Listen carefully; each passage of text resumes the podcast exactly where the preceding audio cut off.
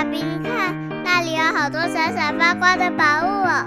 真的耶，宝贝，那就是传说中的十灾故事同心阁。我们赶快去一探究竟吧。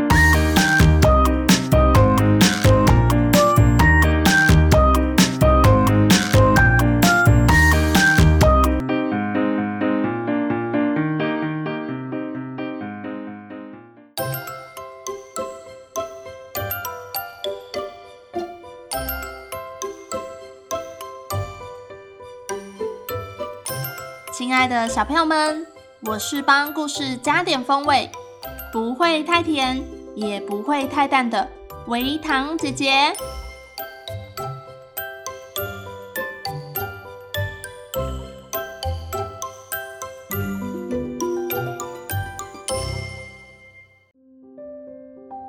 小朋友，你心目中有没有这样一道菜？只要想到那道菜，它的味道，就会在舌尖上跳动。你咽了咽口口水，啊，好想吃啊！但是吃不到，因为它是你怀念的味道，久久才能吃上一次，也有可能再也吃不到了。什么时候会是人们最想念心中那道菜的时候呢？答案就在今天的故事里哦。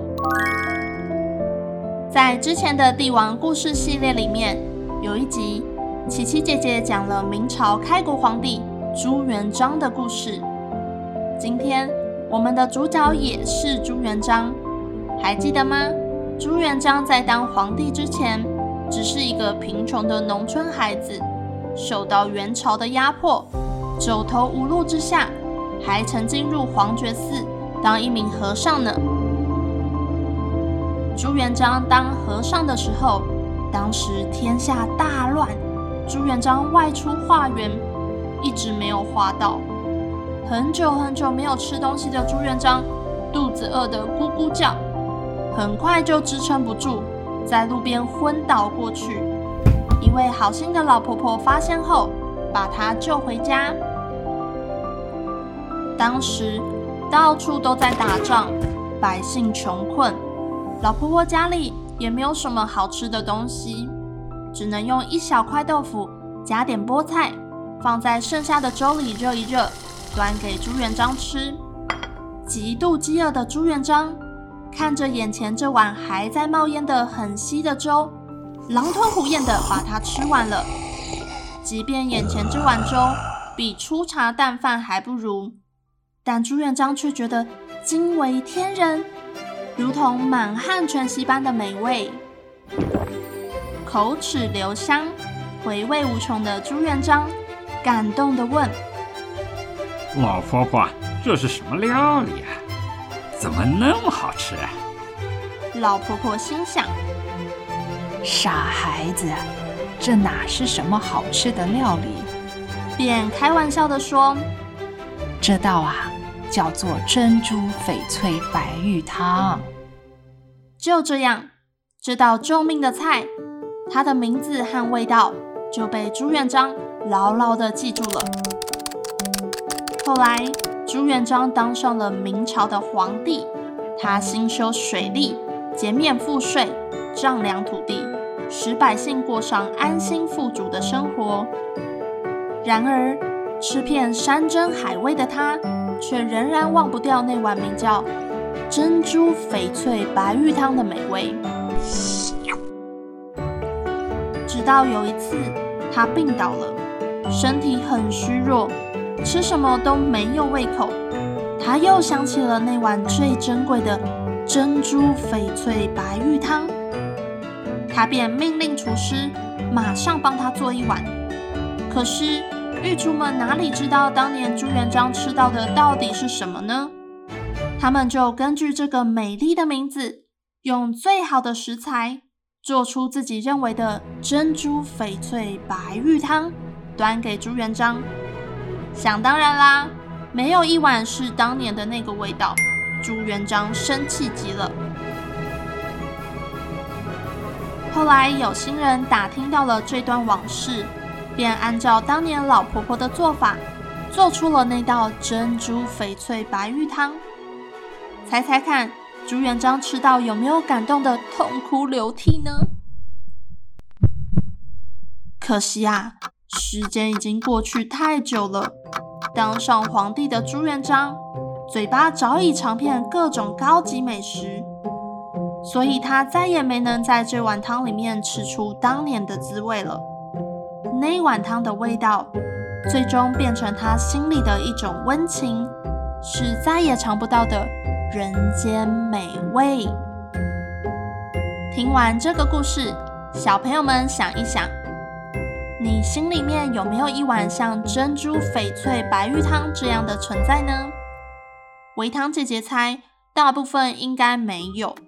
我们可能有很想吃、很喜欢吃的食物，比方说炸鸡。薯条、糖果、饼干等等，但不容易有这种心心念念怀念的味道，因为我们没有像朱元璋一样经历大起大落的人生。他在人生最艰难、最困苦的时候，这碗汤就像干旱中的及时雨，像黑暗中的一线光芒。不管是什么样的味道，对他来说都是一种温暖的记忆。是他跟老婆婆之间不可磨灭的真情回忆，而一般人比较容易出现怀念的味道，是在国外的时候，比方说出国念书，或是出国工作很多年，就会想起家乡菜，想起阿嬷或是妈妈的拿手菜，或是在哪一个小吃摊吃到的美味，这时候如果能来上一碗。就可以稍稍的缓解乡愁，因为人们擅长用食物去拉近与故乡的距离，无论离家多远，都会因为故乡的味道牵绊在一起。维糖姐姐又想到一个小故事，顺便跟小朋友们分享。据说隋朝的隋文帝吃遍了很多美食，他开始思考一个问题。什么是天底下最好吃的食物呢？为此，他还特别写了一个告示，向广大的臣民征求答案。有一个姓詹的厨师说，他知道天底下最好吃的食物是什么，但是要劳烦皇帝跟他一起去。于是，隋文帝就兴冲冲地跟在厨师后面去寻找美食。这个厨师带着隋文帝从东边的胡同进去，西边的小巷子出来，满大街的走来走去，把皇帝渴得嗓子冒火，饿得肚子抽筋，晃了好久好久，最后他才给皇帝一张葱油烙饼。皇帝吃得龙颜大悦，直说世界上怎么会有这么好吃的食物呢？回来就封这个厨师为詹王。小朋友，葱油烙饼这么普通常见的食物，怎么会引起皇帝这么大的反应呢？在这个故事里，什么是天底下最好吃的食物呢？答案就是饿。饿了什么都好吃，再普通的食物都变成顶级佳肴哟。今天的故事就分享到这边，我是维糖姐姐，我们下个故事再见喽以上由实在实在网络教育学院制作播出。